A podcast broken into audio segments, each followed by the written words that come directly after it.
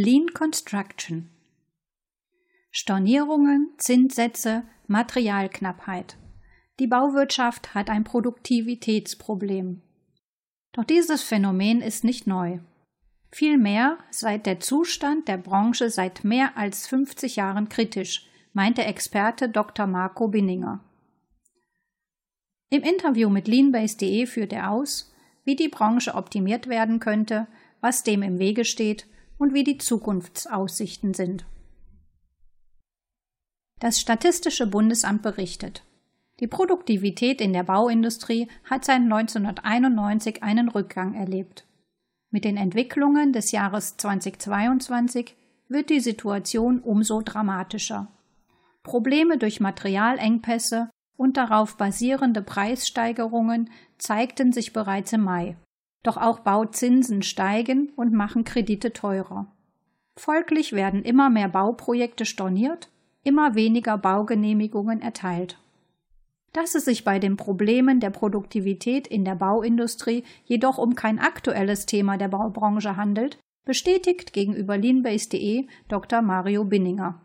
Er ist Leiter der Lean-Abteilung bei der Weisenburger Bau GmbH und Experte im Bereich Baubetrieb. Er verweist auf den Egan Report Rethink Construction aus 1998 des Vereinigten Königreiches, der unter dem Eindruck einer industriellen Krise erstellt wurde. Die Regierung wollte die Produktivität und Potenziale der Baubranche untersuchen. Man hat dabei bemerkt, dass das Bauwesen eigentlich seit über 50 Jahren die Produktivität relativ neutral gehalten hat, wohingegen andere Branchen die Produktivität teilweise vervielfältigt haben. Die Baubranche gelte nicht nur als konservativ, sondern auch veränderungsresistent. Dies ist noch heute so, nicht nur in Großbritannien, sondern auch in Deutschland. Dies bedeutet im Umkehrschluss, dass die Branche über großes Potenzial für Produktivität verfügt, die mobilisiert werden kann, fügt er hinzu. Nach dem Bericht drängt sich eine zentrale Frage. Wie kann die Produktivität der Bauindustrie mobilisiert und optimiert werden? Das interessierte auch die Wissenschaftler Glenn Ballard und Greg Howell, die den möglichen Einfluss von Lean Management auf die Branche untersuchten und es schließlich in Form des sogenannten Last Planner Systems zum Tragen brachten. Der Beginn von Lean Construction. Für Marco Binninger sei dies eine spezielle Art, Lean in der Baubranche umzusetzen, jedoch branchengerecht, weniger produktionslastig und beschäftige sich mit den Themen Transparenz, Kollaboration und Vertrauen. Zudem wird an der Haltung und Kultur gearbeitet. Kollaboration ist das Schlüsselwort. Professor Gebauer, damals am Institut für Baubetriebslehre in Karlsruhe, hatte über die International Group for Lean Construction enge Kontakte nach Amerika. So berichtet Marco, der selbst am Karlsruher Institut für Technologie studiert hat.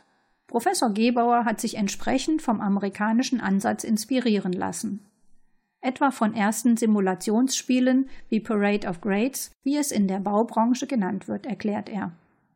So gelangte Lean Construction durch ihn vor 13 Jahren über den Atlantik nach Kontinentaleuropa oder genauer gesagt nach Karlsruhe. Ich war damals der dritte Jahrgang, der in dieser Lehre ausgebildet wurde. Dementsprechend hat Marco dann auch seine Doktorarbeit zum Thema Lean Construction, speziell Takt und Fluss auf Baustellen, abgeschlossen. Mit den Lean-Prinzipien im Bauwesen ist es nicht wie in anderen Industrien, dass etwas auf dem Fließband ist, sondern das Flussprinzip muss man erzeugen, indem die Handwerker durch die Baustelle laufen, meint Marco Binninger. Der größte Unterschied zwischen Produktion und Baustelle sei hiermit die Mobilität. Hier fließt nicht das Produkt, hier fließt der Mensch und das Produkt steht. Damit dieses Prinzip erzeugt wird, wird eine Taktung genutzt, die den Prozess standardisiert durchlaufen lasse. Dies sei die größte Herausforderung der Baubranche, das Prinzip spürbar zu machen, da es sich nicht um Minuten- oder Sekundentakte handelt, sondern um Tages- oder Wochentakte. Diese langen Durchlaufzeiten würden gesamt erschweren, den Einfluss von Lean auf die Produktivität der Branche zu ermessen. Während man in anderen Industrien die Produktion über Nacht umbauen, 5S einführen und etablierte Tools anwenden kann, sieht es auf Baustellen komplett anders aus. Hier hat man komplexe Systeme, verschiedene Kulturen, viele Störungen, kaum Kennzahlen und eben lange Veränderungszyklen, so dass man nur schwer überprüfen kann, was vor und was nach Lean ist. Diese überlappenden Aspekte sorgen dafür, dass bis heute Lean nicht komplett auf die Branche umgesetzt werden konnte. Nach meiner Auffassung ist einer der Hauptgründe dafür, dass Lean noch nicht durchgängig umgesetzt wird, das Denken im Projektgeschäft. Das heißt, eine klassische Baufirma denkt nicht in Produkten und Systemen, sondern in Projekten.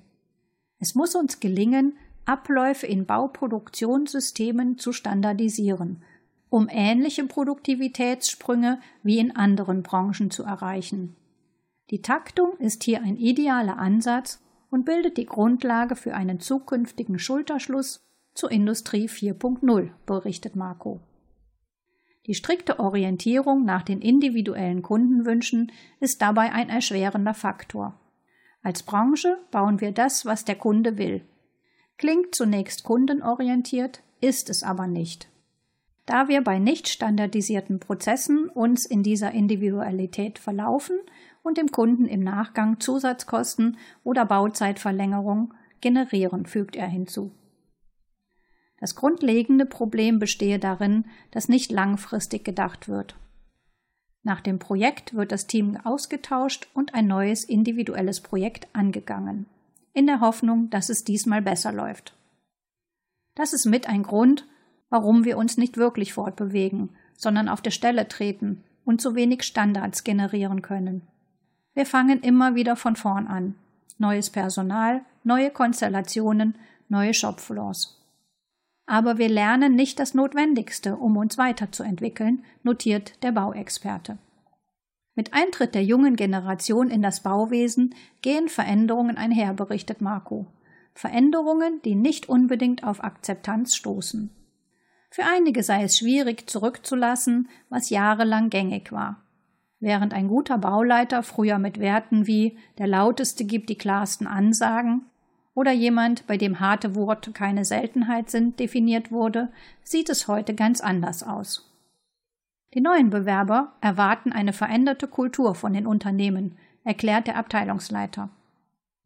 Ein guter Leiter definiert sich heute damit, dass er seine Prozesse im Griff hat, vorausdenkt, langfristig denkt und zwischenmenschlich kompetent ist.